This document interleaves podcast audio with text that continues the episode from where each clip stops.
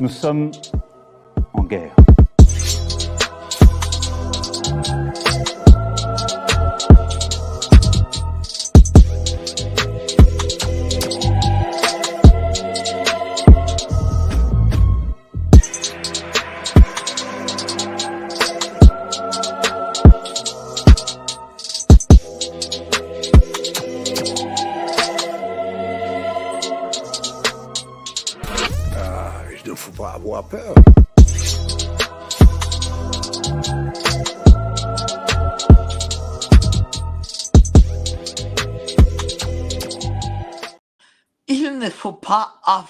Peur, comme le dit l'ami Klaus Schwab. Bonsoir à tous, vous êtes sur Géopolitique Profonde, la chaîne qui est là pour remplacer les médias subventionnés. Comme toujours, vous êtes très nombreux, mais avant ça, voilà la lettre, la lettre de Géopolitique Profonde avec comme nouvel auteur Youssef Indy. Le mois prochain, ce sera Xavier Moreau. Vous cliquez sur, ben, euh, sur le lien en description et vous vous y abonnez. Avant ça aussi, nous organisons avec les productions France-Québec une conférence sur le climat, réchauffement climatique, fraude ou réel danger. C'est à Montréal, Montréal, Montréal, à 19h. Voilà, faut pas, faut pas, faut pas se tromper sur, sur le nom. À 19h. Le lien est aussi en description. Vous pouvez euh, commander des billets ou sinon, ben, vous pouvez, euh, grâce au lien, voir le live pendant même 30 jours après euh, la diffusion de cette conférence. Donc, conférence climat avec France-Québec Production. Voilà, on fait, de- maintenant des conférences et il y aura une grande surprise de conférence, mais je n'annoncerai pas aujourd'hui. Je pense que je commencerai à l'annoncer à partir de la semaine prochaine. Alors aujourd'hui, j'ai l'infime honneur de recevoir Philippe Condé, économiste, docteur en économie internationale, euh, professeur à l'université Paris 1, spécialiste des pays d'Europe de l'Est et des anciens bah, pays euh, de CEI, c'est-à-dire les anciens pays Voilà, soviétiques. On va parler économie russe. Est-ce que la Russie est économiquement à genoux ou est-ce que c'est nous hein? Bon, ça, On va en parler. On va parler de ces travaux. On va parler, voilà, hein, ça va être spécial économie russe, hein, si je puis dire. Bonsoir, euh, bah, professeur. Comment allez-vous? Bonsoir. Vous allez bien ce soir? Ben, écoutez, ça va très bien, oui, merci. Même Euh, chaleur Oui, bah oui, oui, bon, ça va mieux, ça va mieux. Bon, Voilà. euh, vous travaillez euh, sur l'économie russe, sur l'économie de l'ex-Union soviétique. Soviétique. Co- comment elle se porte cette économie russe? Est-ce qu'elle est euh, aussi mal en point que euh, certains graphiques des, on va dire des, des médias subventionnés disent? Bah écoutez, le, problème, c'est que euh, les, graphiques des médias subventionnés, comme vous les appelez, sont la plupart du temps faux. Euh, et que euh, les chiffres qui sont publiés, y compris par le FMI, qui évidemment n'est pas une organisation pro-Poutine, bien au contraire, est obligé de reconnaître que les chiffres de la croissance russe en 2023 euh, sont positifs et que euh, les chiffres de la croissance en 2022, puisque là où c'était une année évidemment de, de, de, de, comment dire, de choc profond pour l'économie russe, euh, parce que je vous rappelle que euh, c'est la première fois dans l'histoire économique que euh, pays se voit se voit attaqué d'un ar- d'un arsenal de de, de donc de sanctions. Je crois qu'il y en a plus de 10 000, enfin on les compte plus. chaque jour il y en a plus. Etc. Euh, et donc, effectivement, le, but du jeu de- des pays occidentaux euh, euh, au lendemain du 24 février 2022, euh, c'était, comme euh, l'a dit notre ministre de l'économie, de effectivement faire écrouler l'économie russe. Bon, Euh, le problème, c'est que dès le départ, en fait, euh, en Occident, euh, on est parti sur un sur un sur euh, un principe qui n'est pas bon, c'est-à-dire que on n'arrête pas de dire depuis euh, les années 2000 euh, que l'économie russe, de toute façon, malgré sa croissance, parce que je vous rappelle qu'entre 2000 et 2010, la croissance économique russe a atteint en moyenne par an 7%.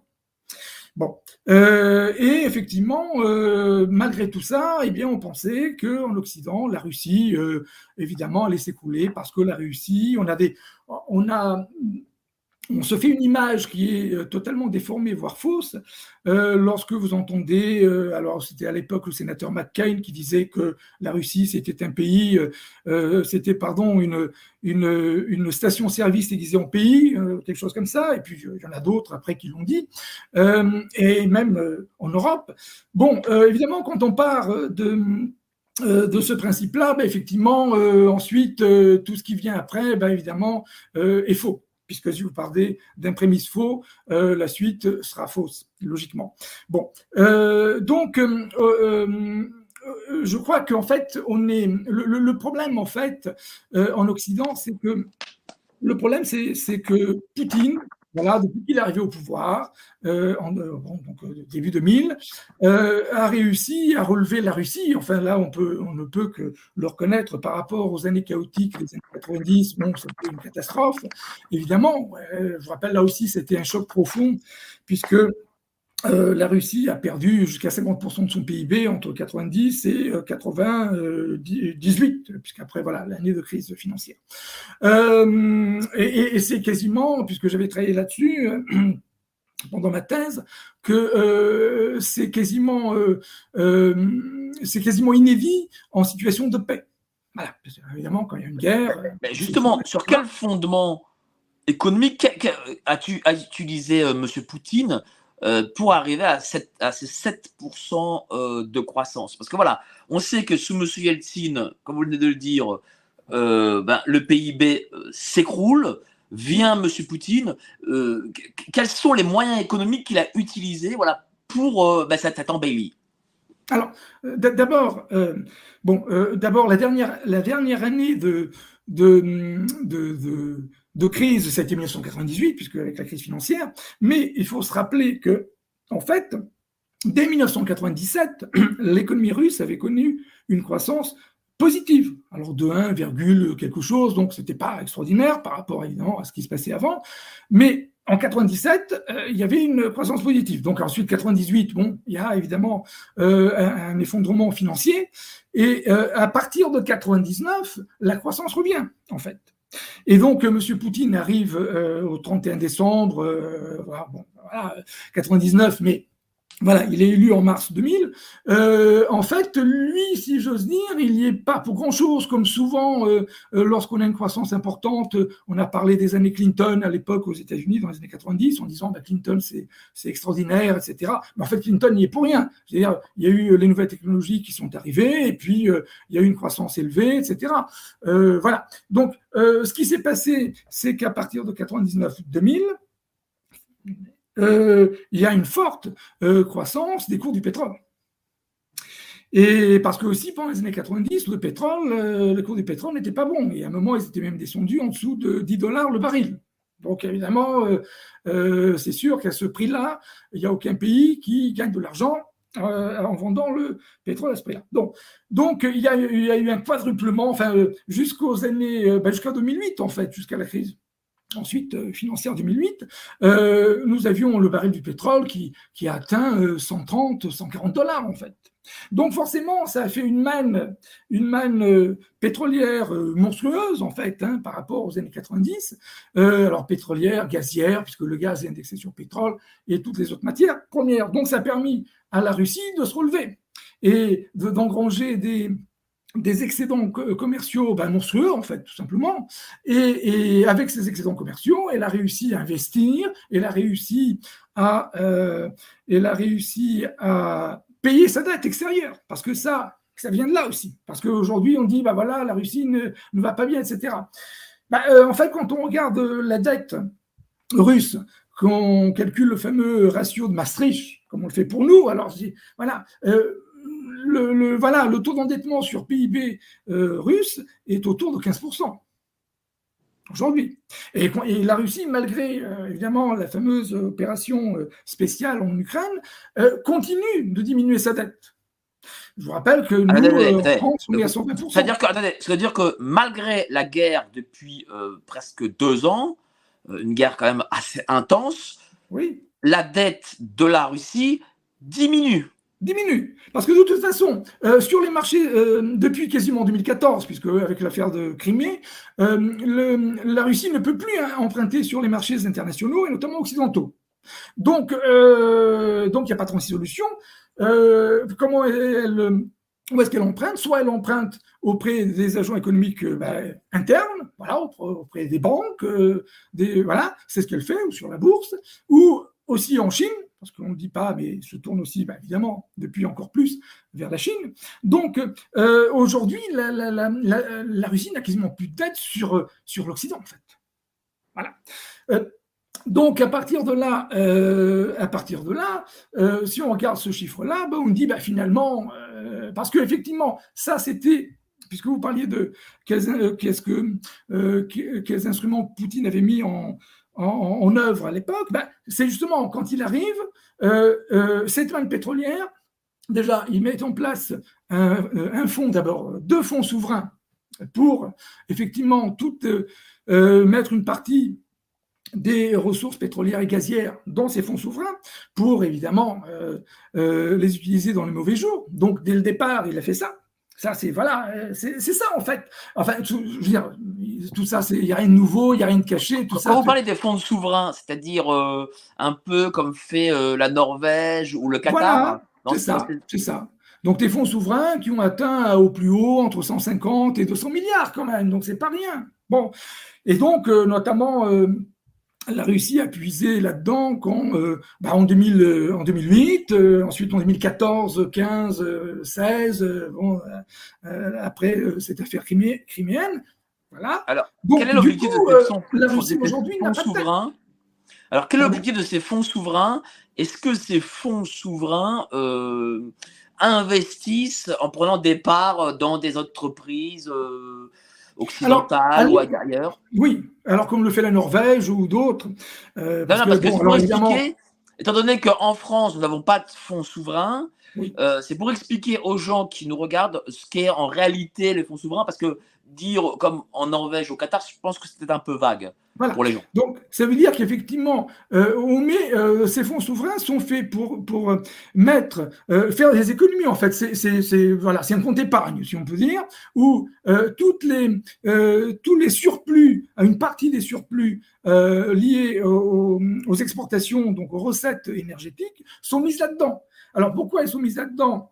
Et pas investi parce que évidemment euh, les, les, les, montants étant euh, incroyablement élevés, ben, on ne peut pas les investir comme ça du jour au lendemain, etc. Si vous prenez le cas de la Norvège, le fonds de souverain, euh, depuis quelques années, dépasse les 1000 milliards de dollars. Voilà, pour un pays qui a 5 millions d'habitants. Donc, bon, comme je dis souvent, ils peuvent, les Norvégiens peuvent arrêter de travailler pendant trois ans et ils sont toujours aussi riches.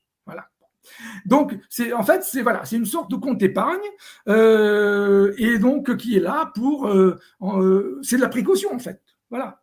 Comme nous, on fait une épargne de précaution, et donc pour ensuite soit combler le budget, le déficit budgétaire, soit investir, investir effectivement dans des nouveaux secteurs ou en infrastructure. C'est ce qui a été fait d'ailleurs, le pont de Crimée, le pont à Vladivostok, parce que évidemment sur la baie de Vladivostok, etc. Donc en, fait, ça a été fait pour ça.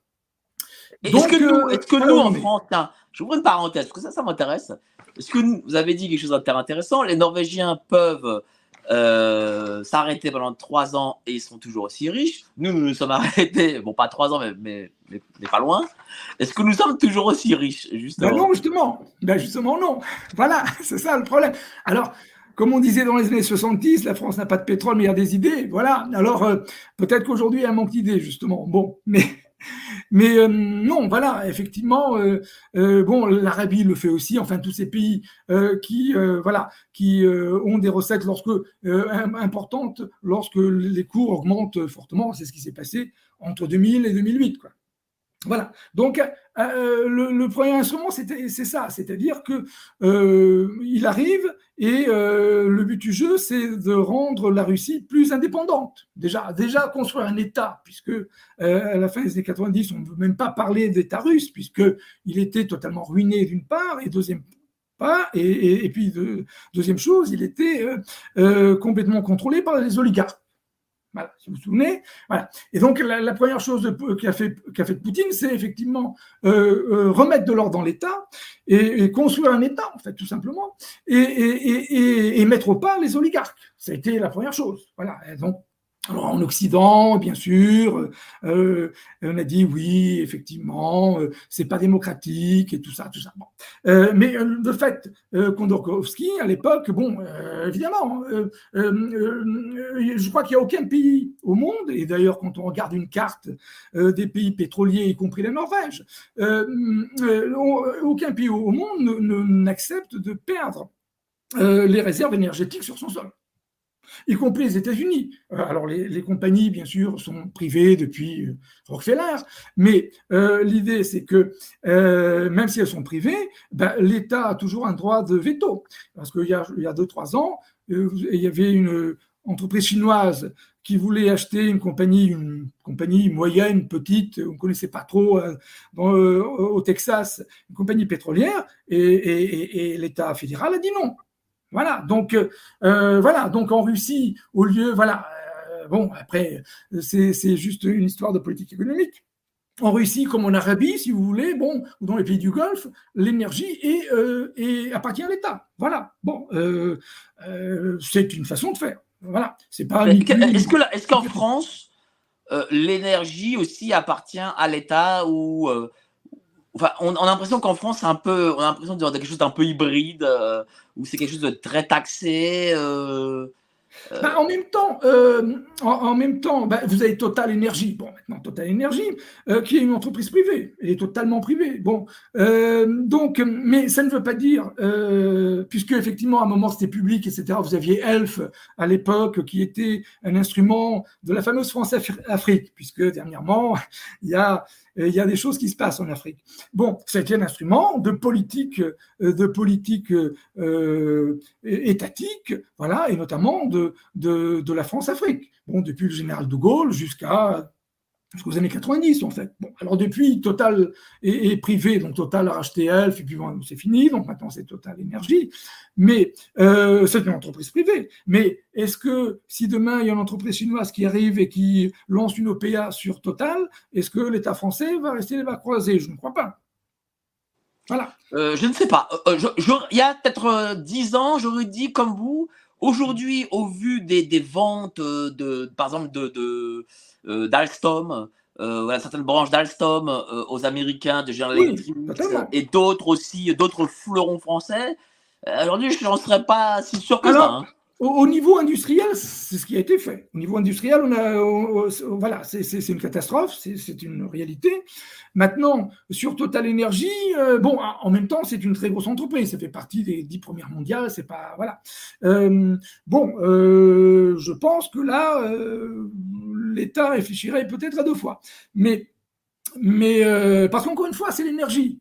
Euh, même si évidemment on ne produit pas de pétrole, mais euh, voilà, on l'exploite ailleurs, euh, c'est quand même, quand même, ça fait partie des, des, des sources de souveraineté, quoi.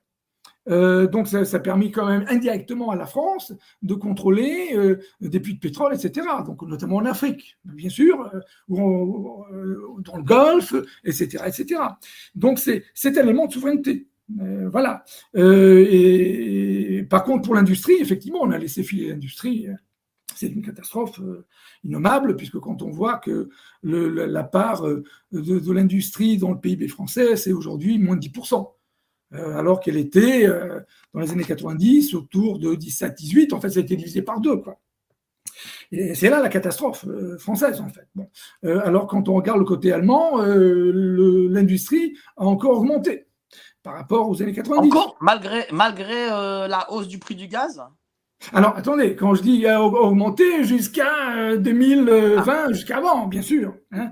Aujourd'hui, évidemment, euh, c'est le contraire qui, voilà, qui, qui, qui, qui arrive parce que le, le, prix l'énergie en Allemagne, bien sûr, a beaucoup augmenté. Donc, forcément, vous avez des industriels allemands qui commencent à partir. Enfin, ils ont déjà commencé. C'est pas, voilà. Euh, parce que à l'époque où il y a eu le fameux sabotage de Nord Stream 1 et Nord Stream 2, euh, bon, il y a eu quand même, alors évidemment, dans les médias euh, subventionnés, comme vous dites, ou mainstream, on n'en pas trop parlé. Mais vous avez euh, vous avez les gens, il y a eu des manifestations importantes en Allemagne qui étaient, et, aussi certains partis politiques, et notamment le, parti politique d'extrême droite. Alors, euh, je, évidemment, euh, je ne suis pas forcément de leur côté, mais l'idée c'est que le parti d'extrême droite aujourd'hui en Allemagne a quand même un certain poids, d'ailleurs comme en France.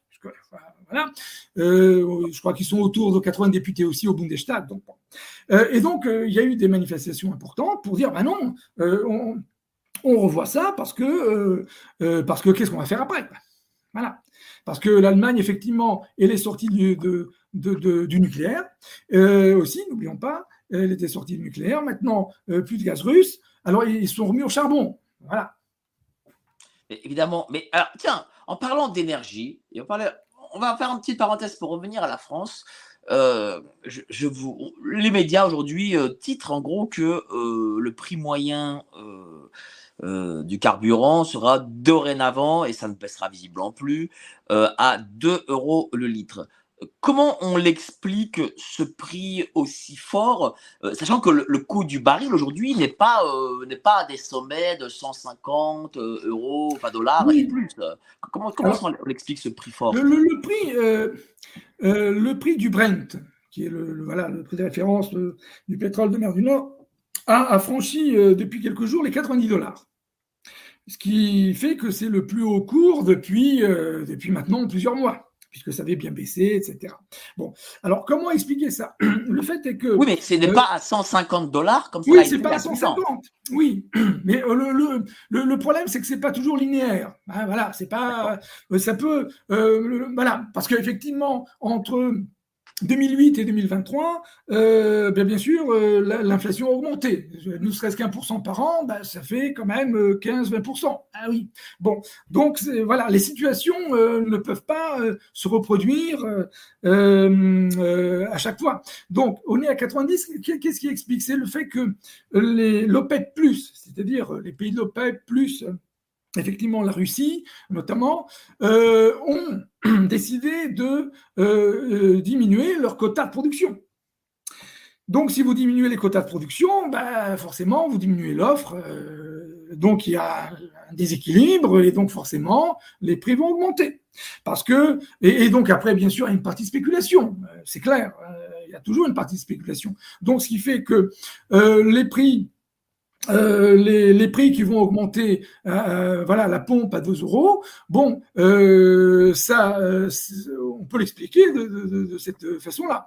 Hein, C'est-à-dire que l'Arabie, et notamment, bon, qui est le premier, évidemment, partenaire de l'OPEP, enfin, premier membre producteur de l'OPEP, et la Russie se sont mis d'accord. Voilà, bon, vous avez ces deux géants qui se mettent d'accord sur une réduction des quotas de production, bah, forcément, il y a un effet sur le marché.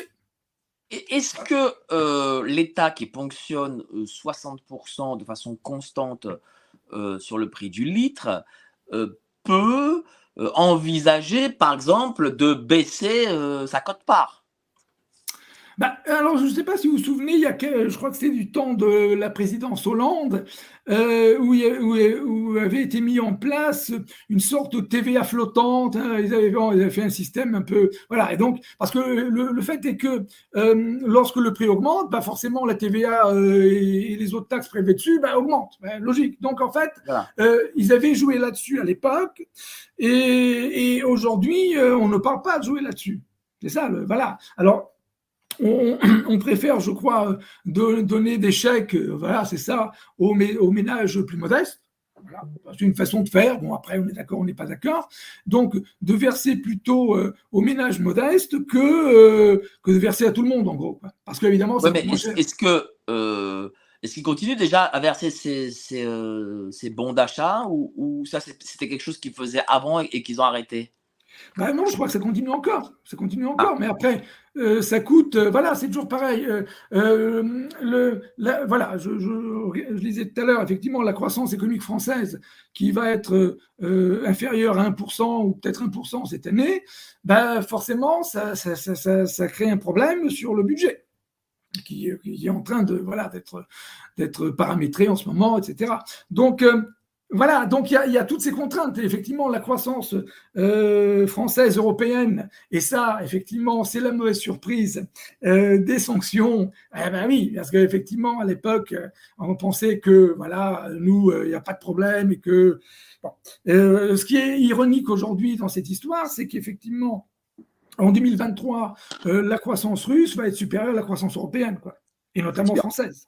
Alors, on a bifurqué, on a sur beaucoup de choses avant. Euh, mais on, va reprendre le cours. Donc voilà, euh, Monsieur Poutine crée euh, ses fonds souverains et, parce qu'il a des recettes plus importantes d'hydrocarbures.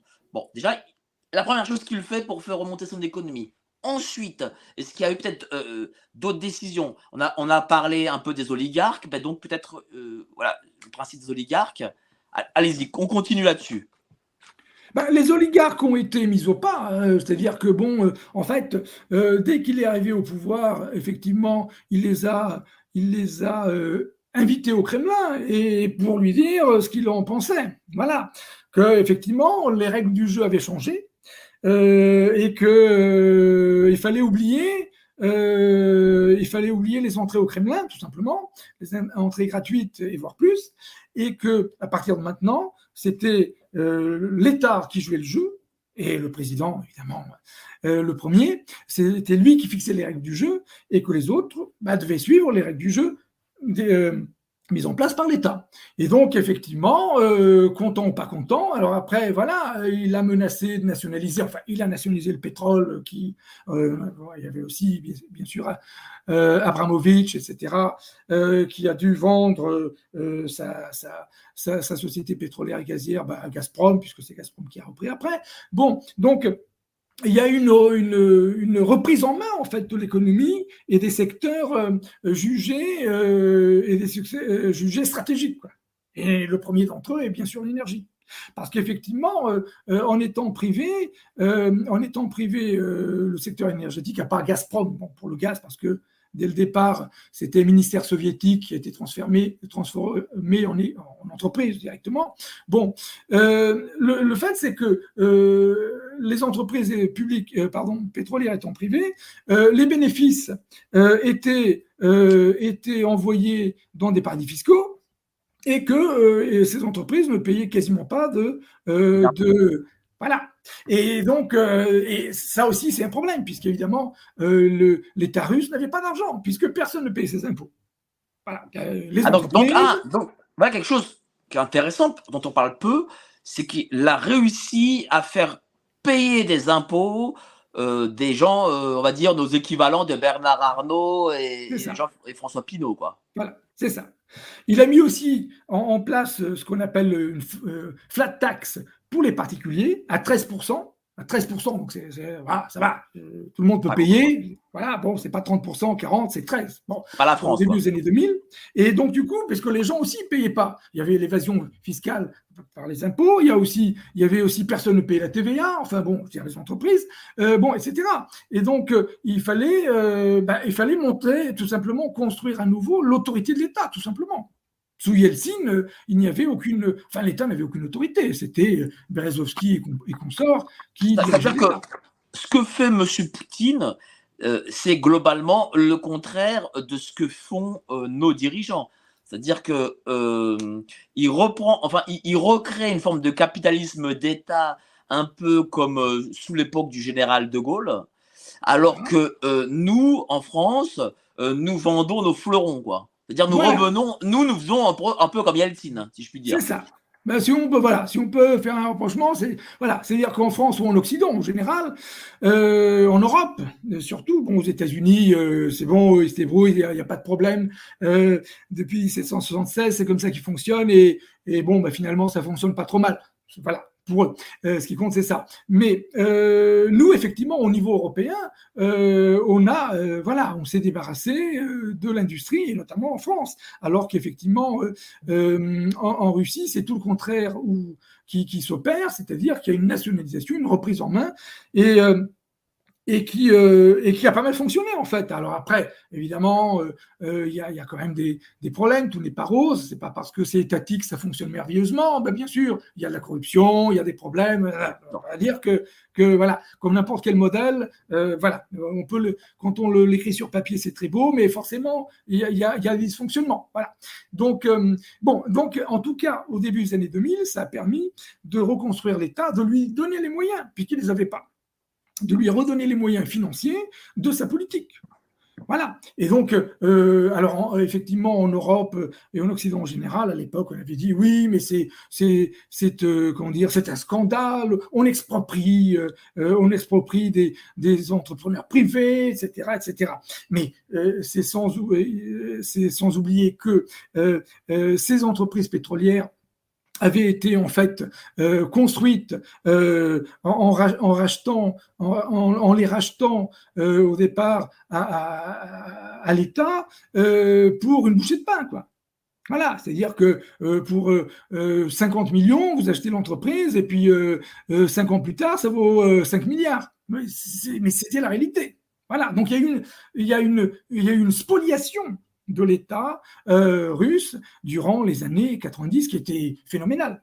Phénoménal. Donc en fait, c'est juste un retour des choses, quoi, tout simplement. Ben, je reprends ce que m'avait volé, en gros, pour faire simple. Bien sûr. Voilà. Est-ce que les, Russes ont vu euh, leur niveau de vie euh, grandir par rapport aux années 90 Est-ce que, bon, même, alors l'État s'est enrichi, certes, mais est-ce que les Russes eux-mêmes ben, ont connu ce boom économique?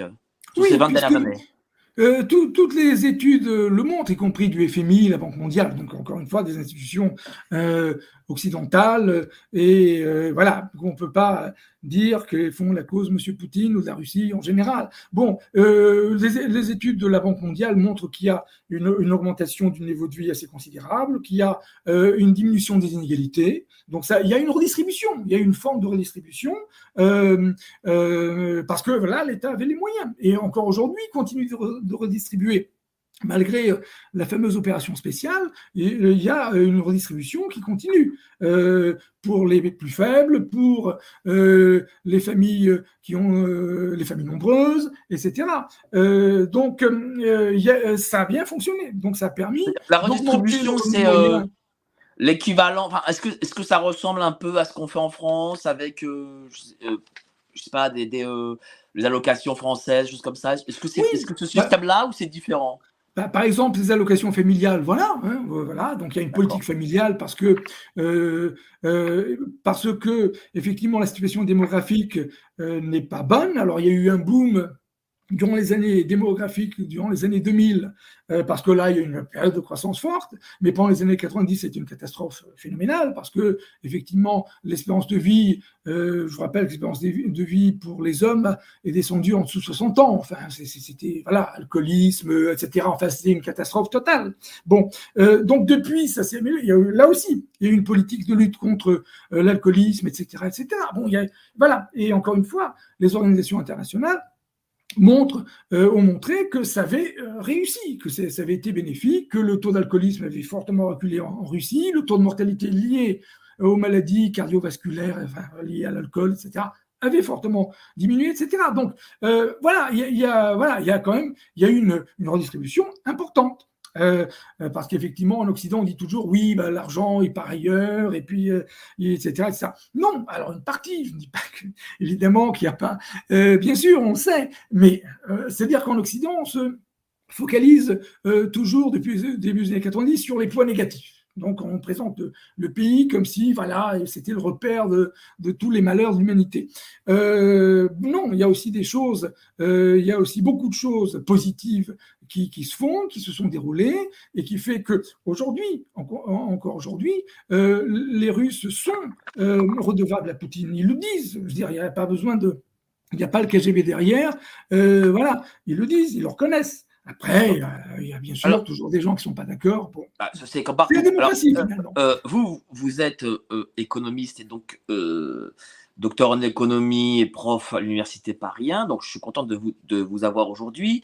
Euh, et euh, souvent j'entends cette information euh, sur la Russie de journalistes qui nous expliquent que la Russie, en gros, c'est le PIB de l'Espagne.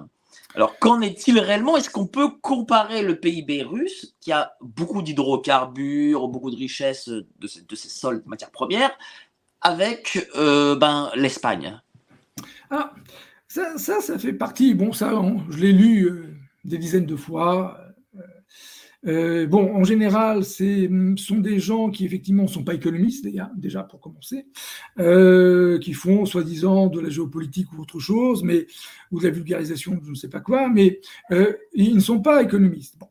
Et, et, donc, c'est une idée fortement répandue en Occident de dire, bah, vous voyez, la Russie, finalement, c'est l'Espagne, donc en fait, ça vaut rien. Bon, on est toujours dans le même truc. bon, le, le, problème, c'est que pour faire des comparaisons internationales, comparaison euh, internationale de richesse, euh, de PIB par habitant ou de PIB euh, global. Bah, il faut tenir prendre en compte le niveau des prix dans chaque pays. On sait bien que le, niveau de vie en Russie, bah, c'est moins cher qu'en France. Donc, il faut prendre plutôt, donc il faut éliminer ce biais, si vous voulez, des prix et, euh, convertir le PIB en ce qu'on appelle en économie la parité de pouvoir d'achat. Est-ce que avec mon pouvoir d'achat russe, j'achète le même panier qu'un Français? Si avec le pouvoir d'achat russe, j'achète le même pouvoir euh, qu'un Français, ben finalement, je ne suis pas plus pauvre qu'un Français. D'accord Parce que c'est nous ce qui nous intéresse. Voilà, j'ai mon panier de consommation.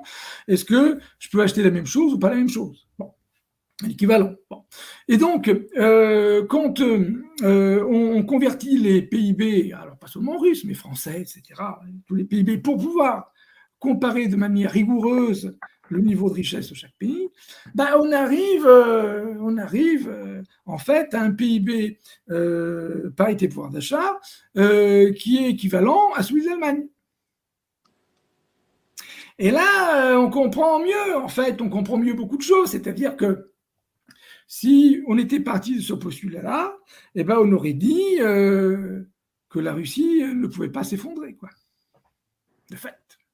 Maintenant, si vous dites que la Russie a le PIB de l'Espagne, bah oui, elle va s'effondrer. C'est évident. Là, ce que vous êtes en train de nous dire, c'est que, bon, alors, que les, que les médias communiquent au grand public que la Russie a le PIB de l'Espagne, allez, pourquoi pas? Oui. Bon, de toute façon, voilà. Mais que nos élites, euh, bon, entre guillemets élites, mais les, les, gouvernants type euh, Le Maire et compagnie, eux, jugent que la Russie est l'équivalent de l'Espagne, mais ils jugent de façon honnête, enfin honnête, quand je dis honnête, c'est-à-dire qu'ils y croient. Euh, moi, ça me paraît quand même dingue. Ça veut dire que ces gens-là n'ont pas les informations, en fait. Je crois que, en fait, depuis les années 90, euh, en Occident, il y a un profond mépris de la Russie.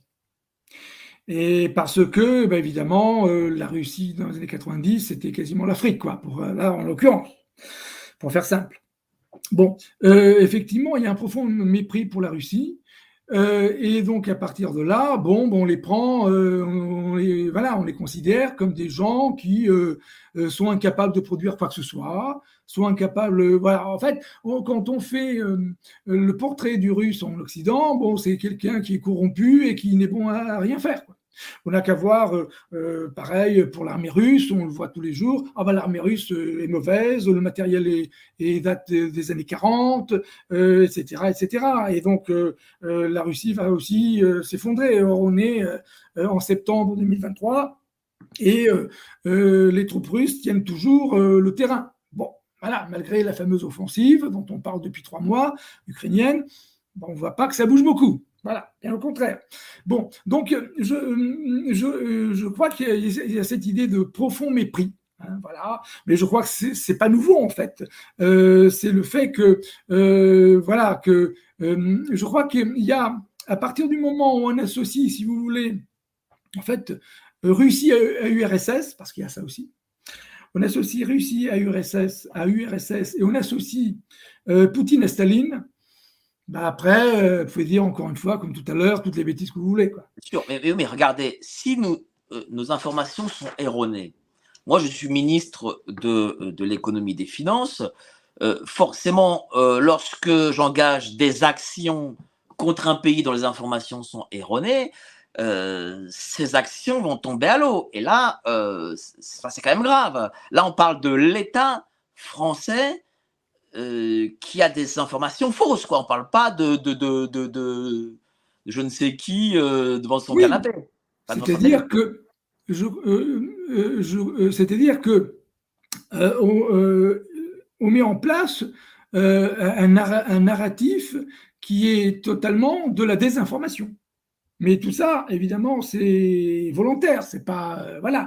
Euh, le, problème, c'est que depuis les années 90, parce que ça aussi, euh, une fois que voilà, la Russie est tombée plus bas que terre, etc.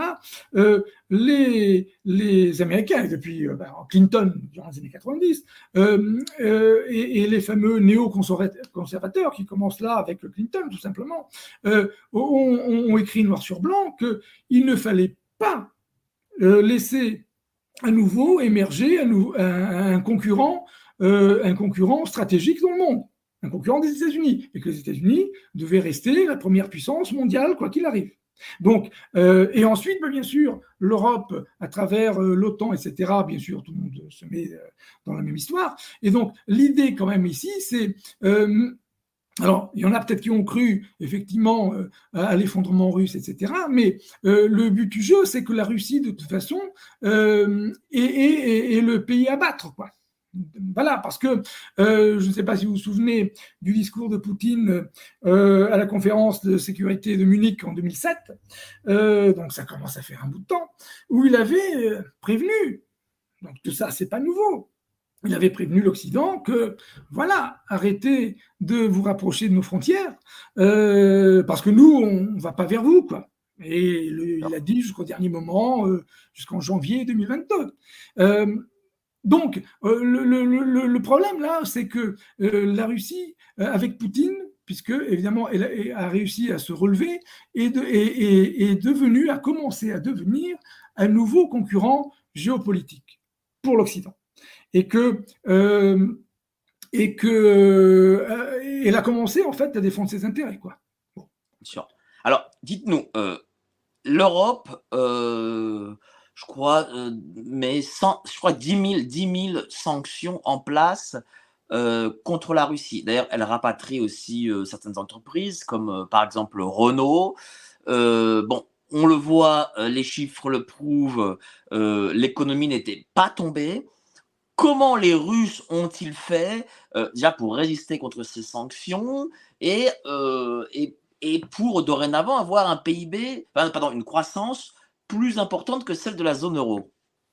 Oui, puisque la, croissance cette année devrait dépasser les 2% ou 2,3%, donc ce qui alors que l'année dernière, euh, la croissance était négative de 2,1%, donc ça veut dire que à la fin de cette année, si tout va bien, voilà, on aura les chiffres dans quelques mois évidemment, euh, si tout va bien, elle aura rattrapé, compensé la chute de l'année dernière, alors que dans les premiers mois, on disait que le taux de croissance allait être de moins 8, moins 15, moins 22, enfin bon, tous les chiffres sont sortis. Euh, effectivement, il y a eu une forte décroissance entre mars et juin 2022. Donc voilà, ça c'est sûr, parce que les entreprises occidentales ont fermé, sont parties, et puis les sanctions, etc. etc. Bon, le truc c'est que euh, la Russie a réussi euh, en grande partie à contourner ces sanctions. Alors, grâce à la Chine, mais grâce euh, aux pays, euh, pays euh, de la CEI, voilà, encore dernièrement, le Kyrgyzstan, etc., l'Ouzbékistan, vous avez le département d'État qui dit vous arrêtez de contrôler les sanctions, sinon on va remettre des sanctions. Voilà. Donc la Russie a, a, réussi pour une bonne part à contourner ces sanctions. Alors, ben, on voit. Sinon, effectivement, voilà. C'est-à-dire quoi? C'est-à-dire que la Russie, par exemple, a plus eu d'échanges commerciaux avec, euh, euh, les anciens pays, enfin les CUI, c'est-à-dire les anciens pays soviétiques, qu'elle ne pouvait en avoir avant euh, voilà. sanctions Effectivement, les, on, on, voit que les, les, échanges ont fortement augmenté avec ces pays-là. ont fortement augmenté avec la Turquie aussi, n'oublions pas, parce que la Turquie, bon, Erdogan joue, joue un peu double jeu dans cette affaire, bon, un coup à droite, un coup à gauche, mais en même temps, il est quand même coincé euh, parce qu'il a besoin notamment du gaz russe. Euh, voilà. Euh, donc, vous avez des pays du Golfe qui contournent le Qatar, les Émirats arabes unis. voilà, vous avez bien sûr la Chine, vous avez l'Inde, bon, etc. Donc en fait, la, la, Russie a réussi à trouver euh, à, trouver le moyen de contourner le maximum euh, ces sanctions. Et, c'est pour ça que ça tient. Alors bon, dans les premiers mois, bien sûr, vous avez des secteurs qui ont, euh, qui ont beaucoup souffert, comme par exemple l'automobile, puisque voilà, tout le monde est parti, et donc du coup, bah, voilà, qu'est-ce qu'on fait voilà. Donc ils ont réussi à contourner, voilà, à trouver des composants ailleurs, etc. Et l'autre partie, c'est de faire de la substitution d'importation. C'est-à-dire qu'ils commencent à le faire chez, chez, eux, voilà. Euh, et donc, du coup, bah, ils sont plus dépendants de, euh, de l'étranger, notamment de Ah, bah, c'est-à-dire que dorénavant, euh, ce qu'ils ne savaient pas faire et que les entreprises occidentales faisaient chez eux, eh ben, les Russes le font eux-mêmes. Voilà. Voilà. Hein, donc, euh, par exemple, dans l'automobile, euh, euh, bon, les, trois, quatre premiers mois, bon, voilà, après, voilà, entre mars et juin, juillet 2022, bon, ça s'est totalement effondré. La production était de zéro, quasiment. Voilà, bon. Mais petit à petit, voilà, ils ont trouvé, grâce à l'État, l'État a, été là pour aider, toujours en fait. Et, mais encore une fois, malgré les sanctions, malgré tout ça, l'État a, été derrière les entreprises, derrière les, gens, voilà, pour aider euh, au maximum qu'ils pouvaient pour euh, euh, voilà, essayer de trouver la substitution voilà, des produits. Et, notamment, alors, voilà, l'automobile, mais aussi l'aéronautique, puisque là c'est pareil, ils sont en train de refaire notamment l'avion euh, qui était franco-russe, etc., est, totalement euh, euh, refait par les Russes. Donc, ils ont refait les moteurs, enfin voilà, tout, l'avionique, etc.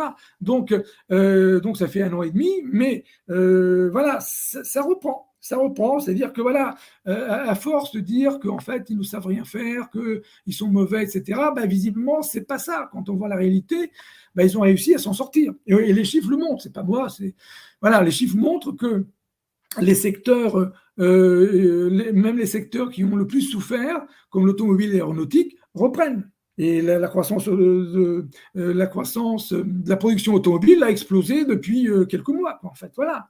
Alors, est-ce que au niveau des hydrocarbures, ou par exemple du gaz, est-ce que les Russes continuent à vendre ce gaz aux Occidentaux et le pétrole aux Occidentaux? Là, ça fait partie aussi, de la grande hypocrisie euh, occidentale. C'est-à-dire que, effectivement, euh, alors, euh, on ne veut plus de gaz ou de pétrole russe. Bon, d'accord. sauf évidemment qu'on en a besoin.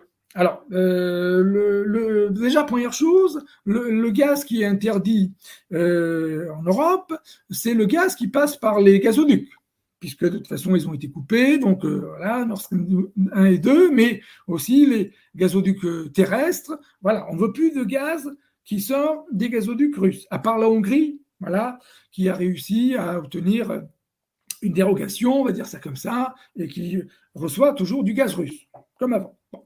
Euh, mais nous, on n'en veut pas. Mais, alors, on ne veut pas de gaz russe dans les tubes, mais on continue d'importer fortement du gaz naturel liquéfié. Voilà. Donc, euh, ils viennent toujours de Russie. Ça, c'est la première chose. Et les euros. Nous, c'est-à-dire France, Allemagne, je sais pas Espagne, etc. Tout le monde apporte. Euh, alors, les chiffres sortent de temps en temps. Bon, on les cache un peu parce que voilà. Mais, mais enfin, en même temps, il y a un secret, puisque euh, il y a un secret dans le sens où, dès le début des sanctions, on a dit, ben voilà, on, sanctionne le gaz dans les tubes, mais pas le gaz euh, euh, dans les méthaniers. Bon, donc voilà, ça c'est première chose. Et puis deuxième chose, euh, le pétrole. Alors officiellement, on n'achète pas de pétrole russe, sauf que quand on voit les échanges, comment ça se passe bah, la, Russie vend de plus en plus de pétrole en Arabie. C'est étrange hein, parce que l'Arabie a du pétrole. alors, hein, les Russes vendent du pétrole à l'Arabie. vendent aussi beaucoup de pétrole, comme vous avez vu, à l'Inde. Ça a explosé. Les, importations de pétrole russes ont, ont explosé de 100%, 200%, enfin c'est monstrueux. Voilà. Alors, où va ce pétrole-là? Voilà, c'est ça la question. Enfin, on sait évidemment où va ce pétrole-là. Ben, ce pétrole, il est ensuite racheté par les Occidentaux à l'Inde ou à l'Arabie. Sauf que là, évidemment, c'est du pétrole soi-disant indien. Bon. Mais bah, parce que l'Inde n'est pas producteur de pétrole. Voilà. D'accord. Bon. Voilà.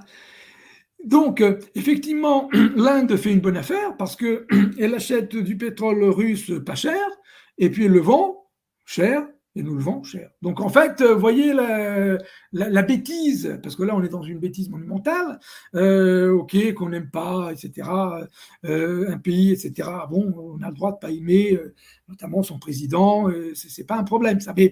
Mais, bah, dans ce cas-là, on arrête. Alors, dans ce cas-là, on n'achète que du pétrole à l'Arabie, et puis voilà. Sauf qu'ensuite, on, retombe sur le même travers, c'est-à-dire que l'Arabie, c'est pas non plus un modèle de démocratie. Bon. Donc, voilà.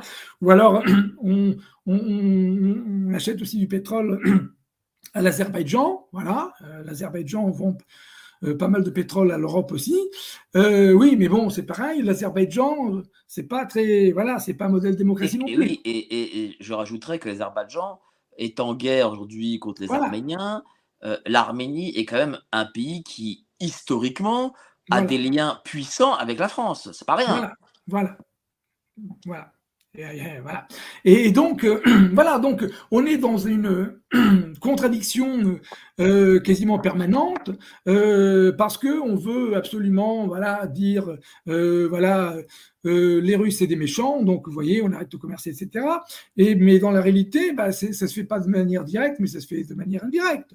bon, par exemple, les États-Unis, euh, la France aussi, continuent d'acheter de l'uranium pour ses centrales nucléaires, puisque de toute façon, on n'en produit pas assez en France. Voilà, si on arrête l'uranium russe demain, ben, les centrales nucléaires s'arrêtent. Et donc là, bon, c'est une catastrophe. Bon, donc euh, voilà, c'est-à-dire qu'on s'arrange, euh, on, s'arrange avec euh, la vérité, quoi. Voilà. Alors après, on sort une vérité, voilà, qui sort, qui, qui, dans les journaux. Et puis il y a, la vraie vérité, comme d'habitude, bah, qui sort moins, ou alors il faut la chercher un petit peu, et on la trouve.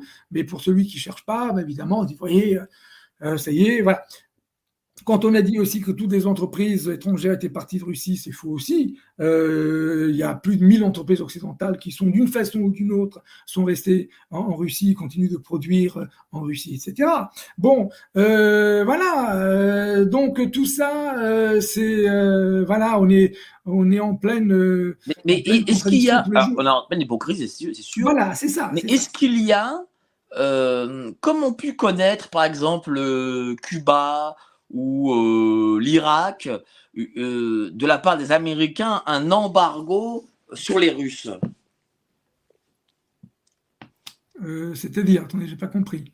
Est-ce que, est-ce que les, les, les, Russes, pardon, les Américains, parce que voilà, théoriquement, les Américains soutiennent avec de l'armement les Ukrainiens. Bon. Oui. Est-ce que, est-ce que les Américains ont mis en place une forme d'embargo comme ils ont fait, comme ils l'ont fait à l'époque sur les Cubains ou sur la ou sur les Irakiens ou sur la Syrie? Est-ce qu'ils ont fait un embargo sur les euh, les Russes? Parce qu'on connaît on connaît les sanctions européennes, mais on connaît moins les euh, s'il y a sanctions américaines. Si, il y a sanctions américaines, bien sûr, parce que les, les sanctions... du niveau embargo ou des sanctions euh, light? Non, non, non, de niveau embargo, bien sûr, mais le, parce que les sanctions au départ ont été quand même initialisées par les Américains, de toute façon, puisque euh, euh, dans, dans, cette affaire, c'est bien les Américains qui ont poussé, comme, comme vous le voyez, qui sont en train de pousser sur l'affaire de Taïwan. Voilà, il y a même une date, euh, il y a même une date quelque part, 2025, 2026, euh, voilà, il y a une date fixée. Après, ça se fera ou se fera pas, mais il y a une date fixée. Comme, euh, comme d'ailleurs cette affaire ukrainienne, mais il y avait une date fixée de fait, c'était écrit noir sur blanc. je veux dire, je n'invente rien, je l'ai lu, les responsables américains l'ont, voilà. C'est-à-dire que ça n'a pas été fait sous Trump parce que Trump voilà, euh, euh, ne voulait pas de cette affaire. Euh, il se montrait, euh, voilà, euh, il disait que Poutine c'était quelqu'un de bien, etc. Donc évidemment, voilà. Et donc il n'a pas, voilà, il n'a pas, ils n'ont pas réussi, c'est-à-dire le Pentagone et la CIA, etc. Bon, voilà, à, à, faire, à faire cette guerre pendant le, la présidence Trump. Donc une fois que Biden arrive, ben voilà, et, bon, tout ça c'était écrit. Euh, par les stratèges américains depuis, euh, depuis 2014, en fait. Hein. Euh, déjà en 2014, je vous rappelle que ces sanctions ont commencé déjà en 2014, puisque avec cette affaire de Crimée, voilà, et que, et que effectivement, là aussi, la Russie ne s'est pas effondrée et a réussi, justement, ça commence à partir de là, la substitution d'importations, etc., etc. Donc, voilà, donc en fait, c'est les, voilà, les Américains. Eux, en fait, euh, eux, ils s'en fichent à la limite de ces sanctions parce que ça les touche très peu. Parce que euh, euh, ils, importent beaucoup moins de Russie que nous. Et notamment l'énergie. Ils l'ont. Donc, donc, ils ont dit, bah, allez-y, on va mettre toutes les sanctions qu'on veut. Bah oui, mais voilà. Alors, on voit que les Russes commencent à investir en Afrique, que ce soit par le biais peut-être de Wagner, est-ce que, l'Afrique euh, devient un partenaire économique ou est-ce que c'est surtout euh, une vision euh, géostratégique derrière, derrière l'investissement en Afrique? Ben, je, je, pense que pour l'instant, c'est géostratégique. voilà, ça a été fait comme ça dès le départ. Bon, on va aider certains pays qui ont besoin d'aide militaire, etc., parce que c'est parti de cette histoire de terrorisme au Sahel, etc. Euh, quant au Mali, ils ont vu que bon, la France, euh, après c'est facile, la France n'a pas fait son boulot. Enfin, c'est compliqué. Je dis pas qu'évidemment c'est facile, que je ferai mieux, etc. Mais effectivement, il y avait des attentes très fortes au début, et euh, le Mali pensait que évidemment les euh, les soldats français, l'armée française pouvaient régler le problème. Bon, elle l'a pas réglé. Je dis pas encore une fois que c'est facile. Elle a échoué comme d'autres ont échoué avant, etc. Euh, c'est très compliqué. Euh, du coup, ben voilà, du coup ils sont tournés vers euh, les Russes qui commençaient à proposer des choses, quoi. Voilà, nous on propose euh, de, de lutter contre le terrorisme, de vous débarrasser du terrorisme, parce que regardez, nous, on a eu la Tchétchénie dans les années 90, on a réussi à se débarrasser du terrorisme tchétchène, ce qui est vrai. Bon, après, les méthodes, etc., je ne vais pas revenir là-dessus, mais voilà ils ont réussi à se débarrasser du terrorisme qui, euh, voilà, qui a été euh, très, euh, voilà, qui a fait quand même beaucoup de morts, beaucoup de malheurs en Tchétchénie, puis dans le Caucase et même des attentats à Moscou, etc. Bon, donc voilà, ils peuvent proposer quelque chose. Après, est-ce que est-ce que ça marche? Après, ça on verra. Mais le fait est que, voilà, les, les, Russes, les Chinois aussi, on parle des Russes, mais les Chinois c'est pareil. Euh, capitalise euh, sur les erreurs euh, occidentales, en fait, tout simplement. En parlant du chinois, justement, on voit que les BRICS commencent à prendre de l'importance. Vous-même avez été un des premiers à écrire sur les BRICS. Je crois d'ailleurs que ça s'appelait BICS, c'est ça? Oui à l'époque. Euh, comment vous voyez l'avenir de cette organisation? Est-ce que, est que ça peut devenir un organisme, un grand organisme politique, euh, un peu comme l'Union européenne, avec une monnaie, euh, une forme de constitution comment, comment elle s'imbrique, cet organisme? Est-ce que c'est ou est-ce, que c'est juste une sorte de, de marché commun? Qu'est-ce que c'est exactement? Ben, écoutez, pour l'instant, en fait, c'est, un groupe de pays. Bon, il vient d'être élargi, voilà, depuis le, depuis le sommet euh, qui s'est tenu euh, en Afrique du Sud, puisqu'il y a six nouveaux pays qui sont entrés euh, dans les BRICS. voilà, l'Égypte, les Émirats, l'Arabie, l'Argentine, voilà. Bon, l'Éthiopie et l'Éthiopie. voilà. Donc, pour l'instant, c'est un groupement plutôt géostratégique. Et en même temps, euh, il, faut, quand même voir que les cinq pays de départ ne euh, sont pas forcément d'accord. Euh, bon, pour la Russie et la Chine, c'est une organisation qui a vocation à, désoccidentaliser le monde, pour dire les choses comme elles sont. et par contre, pour l'Inde, c'est déjà plus flottant, pour le Brésil aussi d'ailleurs. Bon, mais le, alors, on a beaucoup parlé dernièrement de monnaie commune, etc. Euh, D'ailleurs, ils n'en ont même pas parlé pendant le. le pendant, ça, vous n'y croyez pas? En Afrique du Sud, on ne peut pas mettre une monnaie commune dans, dans, dans dans ces pays une monnaie unique. Finalement, on parle de monnaie unique, mais ça, c'est pas possible, puisque euh, euh, ce sont des pays totalement différents et qui, en plus, ne sont pas frontaliers. Enfin bon, voilà, il n'y a pas plus différent que le Brésil, enfin que, ces pays-là, surtout aujourd'hui. Enfin, L'Éthiopie euh, et le Brésil n'ont rien à voir, etc. Donc maintenant, le but du jeu, c'est effectivement de, peser, voilà, de peser de plus en plus face à l'Occident. Et effectivement, les BRICS aujourd'hui, en termes euh, de, production, de, PIB, ont un pays, une part de PIB plus élevée que le G7, par exemple. Voilà. Le G7 qui est effectivement une vieille institution, je rappelle, ça date des années 70, euh, c'était l'initiative de Giscard d'Estaing, je crois. Bon, voilà. Donc c'est une vieille institution, mais on voit effectivement la perte de poids économique des pays euh, euh, du G7, qui, voilà, l'Allemagne est en récession, l'Italie presque, la France pas loin, les Pays-Bas sont en récession. Bon, c'est pas le G7, mais voilà. donc le, le but du jeu, c'est de peser dans les affaires du monde ça c'est sûr. c'est aussi de dédollariser, dédollariser le monde, c'est-à-dire que à défaut de monnaie euh, commune, euh, pas unique mais commune, c'est-à-dire que ça serait une monnaie qui leur permettrait de faire les échanges entre eux. Voilà. Et au lieu de passer par le dollar, ben, ils passeraient par une monnaie BRICS. Bah, justement, euh, je sais qu'entre économistes, vous n'êtes souvent pas d'accord. Est-ce que ça, la dédollarisation, c'est quelque chose qui peut arriver dans un temps, on va dire même moyen, dans un moyen terme? Bah, en, tout cas, y a, euh, dans, les, BRICS, ont, en tout cas, les BRICS ont convenu de faire leur commerce en, monnaie nationale, euh, voire en yuan. Bon, voilà. Bon, euh, et ça, euh, alors le problème, c'est, aussi que euh, ces monnaies-là ne sont pas convertibles. Ça pose un problème quand même. Bon, à court terme en tout cas. Mais à partir du moment, voilà, un exemple où l'Arabie vend du pétrole aux Chinois en yuan, bon, c'est un signe fort. Voilà. bon. ça n'est jamais arrivé? Non, c'était jamais arrivé. Voilà, ça a été fait il n'y a, pas longtemps. Donc, euh, à partir du moment, effectivement, où les échanges entre de pétrole entre l'Arabie et euh, la Chine se font en, yuan, ça veut dire quelque chose. C'est-à-dire qu'il y a une brèche, au moins, il y a une brèche dans le dollar, ça c'est sûr. Voilà. Euh, alors, quand, vous écoutez Trump, il nous dit voilà, le dollar c'est fini, c'est à cause de Biden, c'est on est en train de couler, terminé, voilà. Bon.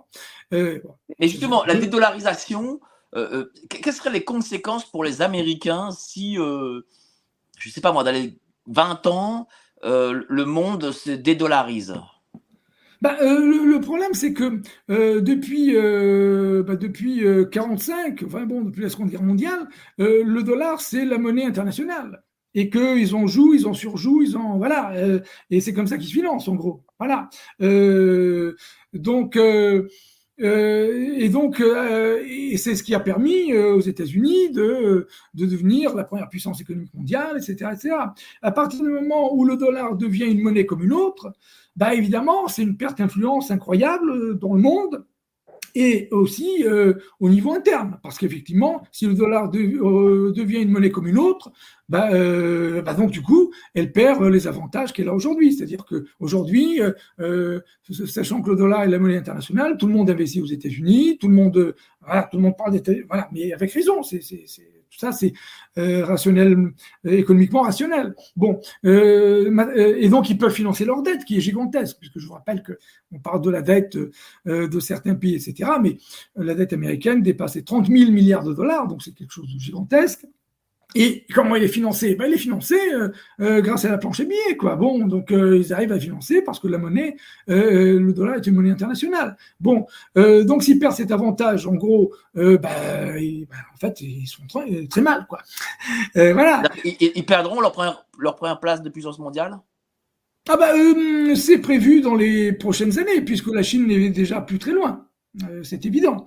En termes de PIB global, euh, voilà, mais déjà euh, d'ici à 2030, 2040, bon, évidemment. Mais, donc, ça, donc, ça, veut dire, ça veut dire qu'en fait, si le, dollar n'est plus monnaie de référence, les Américains ne pourront plus utiliser donc la planche à billets et ne pourront plus continuer à financer de la nouvelle dette. Voilà, c'est ça. Ils devront économiser, quoi. Eh ben oui, ce qu'ils n'ont jamais fait euh, depuis 45, puisque voilà, euh, c'est euh, tout le monde, voilà, c'est ils ont tout le monde a une, confiance incroyable encore encore aujourd'hui, voilà, en l'économie américaine. Et d'ailleurs, comme on parlait tout à l'heure des entreprises allemandes, etc., bah, qui partent aux États-Unis s'installer. Voilà, parce que le dollar est là, parce que le coût, les coûts de production sont plus faibles, parce qu'ils ont le pétrole, etc. Donc, euh, c'est pour ça que, en fait, chez nous, on a fait l'euro pour se donner un peu de liberté. C'est pareil, puisqu'on avait des monnaies nationales qui étaient faibles pour la plupart. Bon, à part le Deutschmark, évidemment. Mais, euh, mais voilà, ça, ça aujourd'hui, l'euro est quand même la deuxième monnaie de, de réserve euh, au monde, après le dollar. Donc, c'est pas rien. Après, oui, mais, oui, mais on n'achète pas du pétrole en, en, en euros. Et voilà, et on n'achète pas du pétrole en, euros. Voilà, c'est ça le problème. Tout à fait.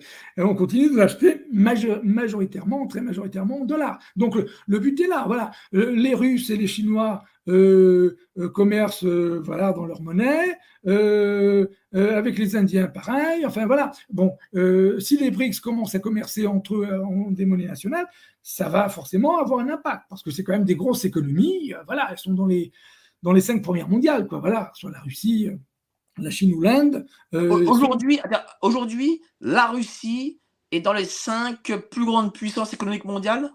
Oui, si on prend bien sûr le PIB en parité de pouvoir d'achat. Euh, euh, malgré malgré les 10 000 sanctions et tout le reste, eh bien, en 2022, la Russie a dépassé l'Allemagne en termes de PIB PPA. Voilà, c'est-à-dire que c'est un peu plus de 4 000 milliards de, dollars, voilà, donc à, dépasser l'Allemagne. C'est quand même assez extraordinaire. Alors évidemment, euh, l'Allemagne, euh, évidemment, croit moins, etc. Mais après, il y a une histoire de taux de change, bien sûr, etc. Mais peu importe. Euh, dans les, après, vous avez l'Inde qui, en termes de PIB, PPA, est dans les quatre premiers. Voilà, vous avez dans, les, dans les cinq premiers, vous avez les États-Unis, la Chine, l'Inde, le Japon et la Russie, quoi. Oui, mais regardez, euh, ce que vous nous dites, euh, moi je ne l'entends pas ailleurs, dans le sens où on me ailleurs à la télévision, on, enfin, je prends ça comme référence, hein, on, nous dit oui, euh, les taux d'intérêt sont à 12%, la monnaie est tombée, l'inflation est galopante. ils nous mentent ces gens-là? Mais euh, vous parlez, oui, mais écoutez, euh, la monnaie est tombée. Euh, alors, oui, il y, a eu, bon, il y a quelques semaines, effectivement, le rouble a dépassé les, les 100 dollars et puis a dépassé aussi les 100 euros, etc. Bon, alors ça, ça peut s'expliquer. C'est pas que là aussi s'effondre, c'est que il y avait une, politique monétaire très accommodante, parce que les taux d'intérêt étaient à 7,5-8%, donc c'était faible en fait pour soutenir. Il n'y avait aucun soutien, si vous voulez, de la monnaie euh, du rouble. Donc forcément, euh, euh, il y avait eu aussi une, une diminution du, de, de, il y a une diminution de l'excédent commercial, donc forcément ça joue. Toutes ces choses-là, c'est voilà, c'est économique, c'est mécanique, il n'y a, a, aucun problème là-dessus. Et, et, et, la, Banque centrale avait dit, ben non, pour l'instant, nous, on ne soutient pas le rouble. Alors si vous dites ça, ben évidemment, hein, puisque vous dites je ne soutiens pas la monnaie, ben, le lendemain, ben, c'est évident. Bon, que ce soit euh, euh, le rouble ou le dollar, comme euh, l'ont fait les Américains dans les années 80. Bon, Or, euh, depuis, les taux d'intérêt, effectivement, euh, ont été augmentés à 12%, et depuis, euh, le, voilà, le taux de change du rouble est, descendu en dessous de 100, il est à 97, 98. Bon, mais le, à la limite, peu importe, c'est pas ça qui compte. Ce qui compte, c'est quel est le taux de change dans la situation donnée, quel est le taux de change qui est bon pour les producteurs russes et pour l'économie russe. Après que ce soit 98 ou 102, à la limite, on s'en fiche. C'est pas ça le truc. Le, le, le, le problème, c'est euh, voilà, si euh, aujourd'hui c'est à 100 et demain ça passe à 120, oui, là il y a un problème. Voilà. Bon, mais euh, ensuite, l'important c'est que le taux de change reste à peu près stable dans le temps. Voilà, pour que les agents économiques, évidemment, puissent faire leurs affaires, voilà, leurs, opérations économiques, que ce soit les entreprises ou, ou les ménages. Donc, euh, donc euh, visiblement, depuis le, taux de change du rouble, ça s'est stabilisé. Euh, là, c'est pareil, on nous disait en, février, fin février 2022 que le rouble, les Américains l'ont dit, ça va atteindre 200, 200 dollars, etc. Bon, c'est arrivé à 150, un truc comme ça. tout ça, c'est normal. Et ensuite, ils ont réussi à stabiliser. Ça aussi, ils le reconnaissent aujourd'hui. D'ailleurs, d'ailleurs, Jérôme Powell, qui est le président de la Réserve fédérale, l'a reconnu dans un article dans le Wall Street Journal en disant que, euh, que les autorités, monétaires russes avaient été très compétentes et avaient réussi à stabiliser le rouble. Voilà, alors que tout le monde disait, ça y est, tout s'effondre, etc. Oui, ça s'effondrait, de fait. Et tout le monde, euh, fin février, euh, beaucoup de gens, en tout cas, étaient, se réjouissaient que voilà, c'était l'effondrement de, bah, de tout le système. Mais en fait, le système ne s'est pas effondré, encore une fois ne s'est pas effondré parce que depuis 2014, euh, depuis 2014 euh, les autorités russes euh, ont tout fait pour, pour, pour effectivement créer des digues et faire en sorte qu'ils ne s'écroulent pas. Voilà. Alors, vous donnez des informations qui sont très importantes parce que c'est vrai que lorsqu'on dit 12% d'intérêt, et qu'on réfléchit euh, à ce qui s'est passé en Europe avec le 0% et aujourd'hui à 4 et quelques pourcents, on, peut, on peut avoir l'impression que euh, c'est énorme. Mais c'est vrai que euh, j'imagine que chaque pays économiquement a les taux d'intérêt qui lui sont propres et peut-être qui et, peut-être qu'il ne faut pas juxtaposer les situations des, des, pays sur les autres. C'est-à-dire qu'on ne peut pas juxtaposer la situation européenne ou américaine sur ce qui se passe en Russie. Voilà. C'est-à-dire qu'on ne peut pas, euh, euh, chaque pays ayant ses spécificités, on ne peut pas, voilà, alors au niveau européen, bon, ok, on prend France et Allemagne, c'est à peu près la même chose, bon, ok, on a la même monnaie, etc. Mais euh, maintenant, on ne peut pas comparer l'économie européenne ou française à l'économie russe ou chinoise. Enfin bon, c'est des économies totalement différentes. donc, donc, elles fonctionnent selon des règles qui leur sont propres, bon, qui sont à peu près les mêmes. Bon, on joue toujours sur les taux d'intérêt, si on veut baisser l'inflation, etc. Bon, euh, sauf en Turquie à l'époque de M. Erdogan. Bon, maintenant ils ont compris, enfin ils ont compris. Euh, ils avaient compris que évidemment, si l'inflation est élevée, il faut remonter les taux d'intérêt, etc. Bon, donc euh, bon, il n'y a pas 36 façons de faire, mais je vous rappelle qu'effectivement, il y a eu aussi un contrôle des capitaux, voilà, plus de sortie de capitaux, les entreprises sont obligées de convertir leurs devises en, en roubles, etc. Tout ça pour soutenir le rouble, et ce qui fait que ça tient. Bon, voilà, alors, il y a eu une chose euh, qui est importante dont on n'a pas parlé. Euh, les Russes ont euh, en réserve des centaines de milliards de dollars qu'ils ne peuvent pas du coup utiliser. Est-ce que ça, pour le coup, c'est un important inconvénient? Bah, Alors, pourquoi ils ne peuvent pas utiliser Vous parlez de quoi alors? Euh, bah, je sais qu'ils ont des réserves en dollars, parce qu'ils ont acheté beaucoup de dollars, et du fait des sanctions américaines, ils ne peuvent pas. Euh, ah oui, ça, c'est les, oui, les, réserves de la Banque centrale qui ont, été gelées. Voilà, les fameux 300 milliards. Euh, voilà. Voilà, enfin, qu'on nous dit, parce que parce qu'en fait, c'est contradictoire. Alors bon, et puis c'est compliqué à trouver. On nous dit que finalement, les, les Occidentaux sont incapables de trouver ces 300 milliards. Bon. Alors, il y a, tout, type d'informations qui circulent. Oui, alors, euh, on nous dit 300 milliards, mais euh, et donc ils sont incapables de, les localiser, ou alors ils ont localisé 100, je ne sais plus, etc. euh, donc en fait, on ne sait pas, on est dans un flou absolu. Si ça se trouve, il n'y a que 100 qui ont été euh, gelés, etc., entre les différents pays. Bon, la France a gelé une partie, etc. Et, que les 200 autres sont peut-être la, Banque centrale a réussi à les, rapatrier, euh, sans que les autres voient où ils étaient. Quoi. voir ça. Mais sachant que les réserves de la Banque centrale sont autour, avec ces 300 milliards compris, sont autour aujourd'hui de 600 milliards, euh, bon, ben, en fait, même si ces 300 milliards sont dans la nature, bon, et que personne ne sait où ils sont, ben, il reste quand même encore 300 milliards. Bon, 300 euh, milliards, euh, ça reste des réserves importantes pour soutenir le rouble s'il le faut. Par exemple, la Banque Centrale Européenne a combien de réserves pour comparer peut-être? Alors euh, là, j'ai n'ai pas les, chiffres parce qu'en fait, c'est les réserves de chaque pays, etc. Mais on va dire la euh, France alors. Voilà. Mais la, France, ça doit être une centaine de milliards, quoi. Voilà. Ah, d'accord. donc c'est quand même vachement moins. Euh, voilà. Mais euh, j'ai à la limite.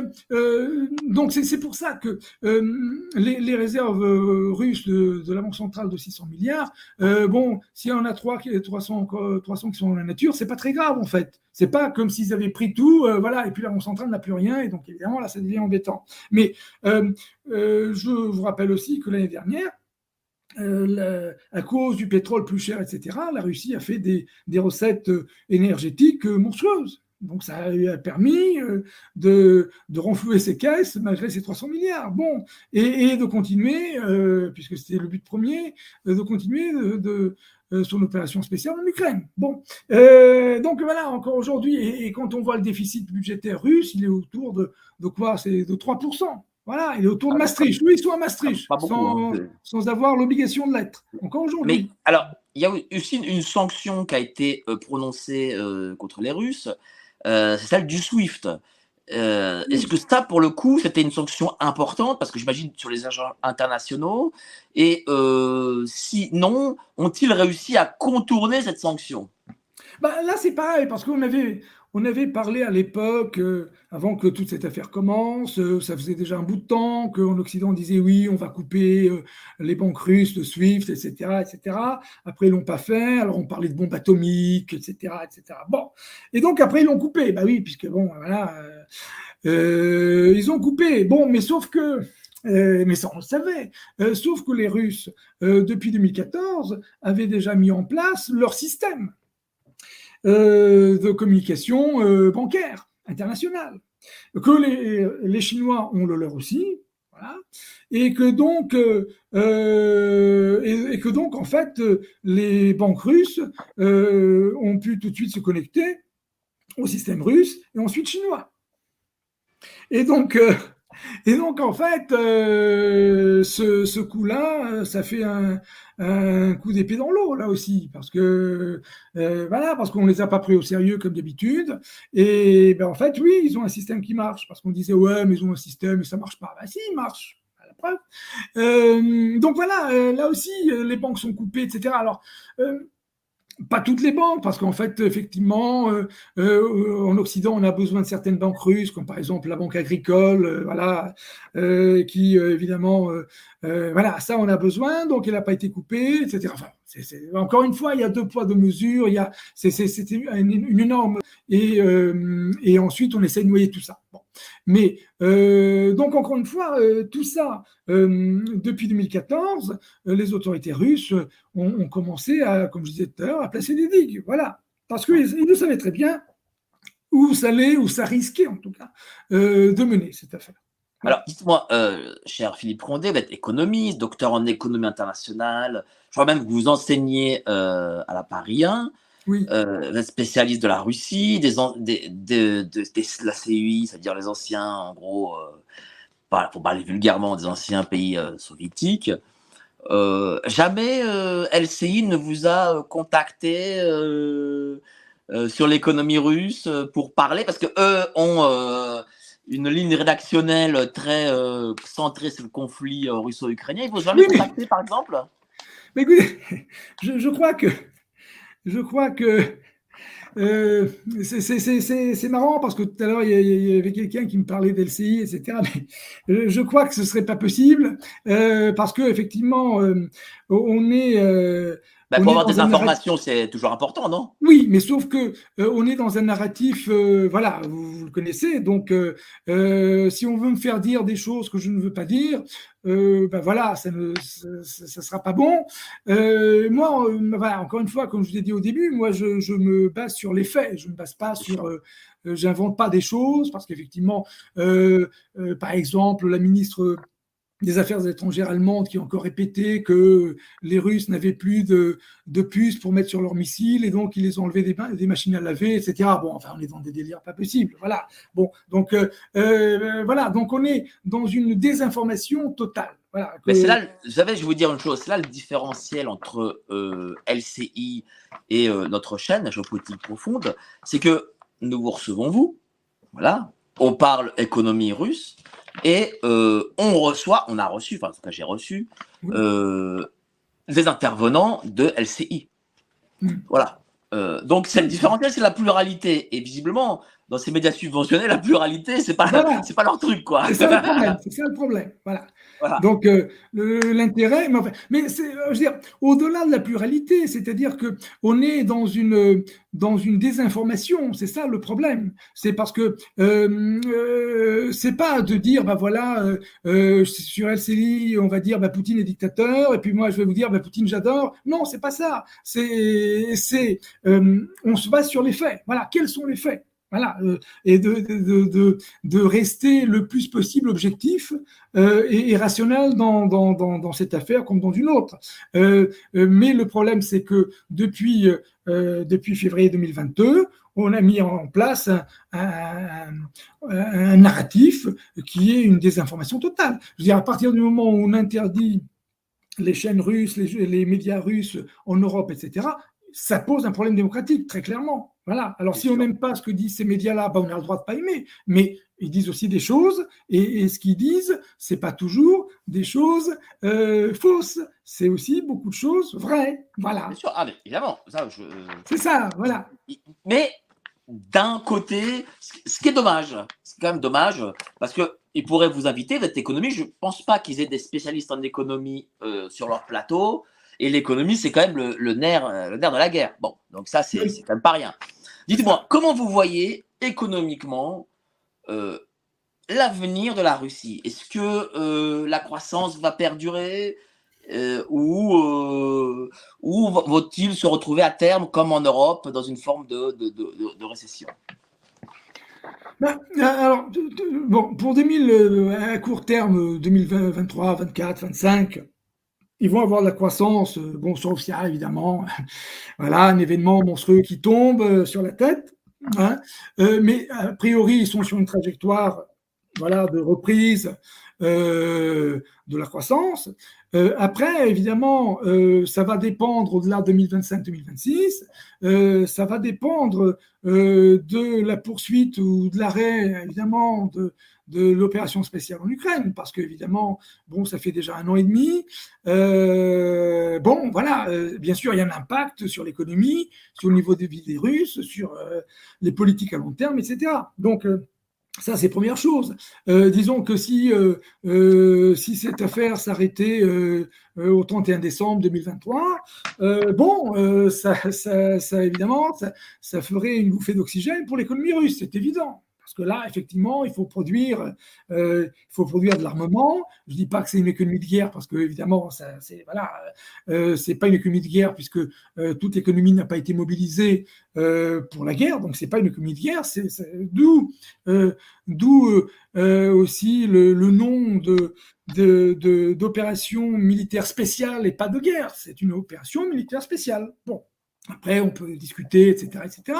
Mais euh, le fait, ça veut dire des choses. Ça veut dire que euh, la Russie n'est officiellement pas en guerre. Voilà.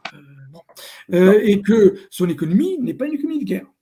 Mais néanmoins, ça a un impact sur l'économie en, son ensemble parce que, évidemment, les financements qui sont dirigés vers le secteur militaire ne sont pas dirigés vers le reste de l'économie. Ça, c'est première chose.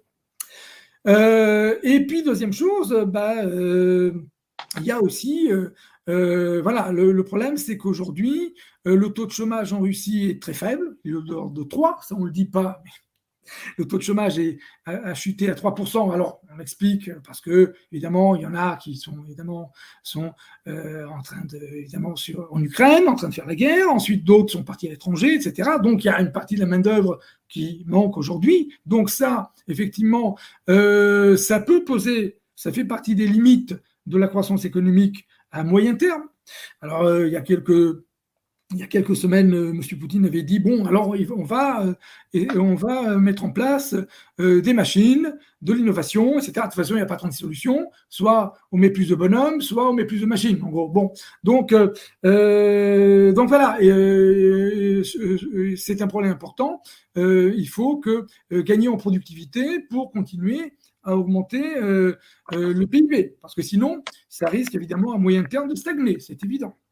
Mais voilà, mais pas pour les mêmes raisons qu'on a en, Occident, mais voilà les raisons importantes voilà, à suivre. Donc, en, fait, bon, le, problème important, c'est effectivement cette opération militaire, donc qui, bah, qui joue forcément, qui a un impact important sur l'économie. Et donc, tant que ça ne sera pas réglé cette affaire, bah, le il y aura une croissance qui restera autour de 2%. Euh, bon, c'est mieux que, évidemment que zéro, c'est même mieux que chez nous, mais ça reste faible euh, pour un pays comme la Russie. Quoi. Voilà.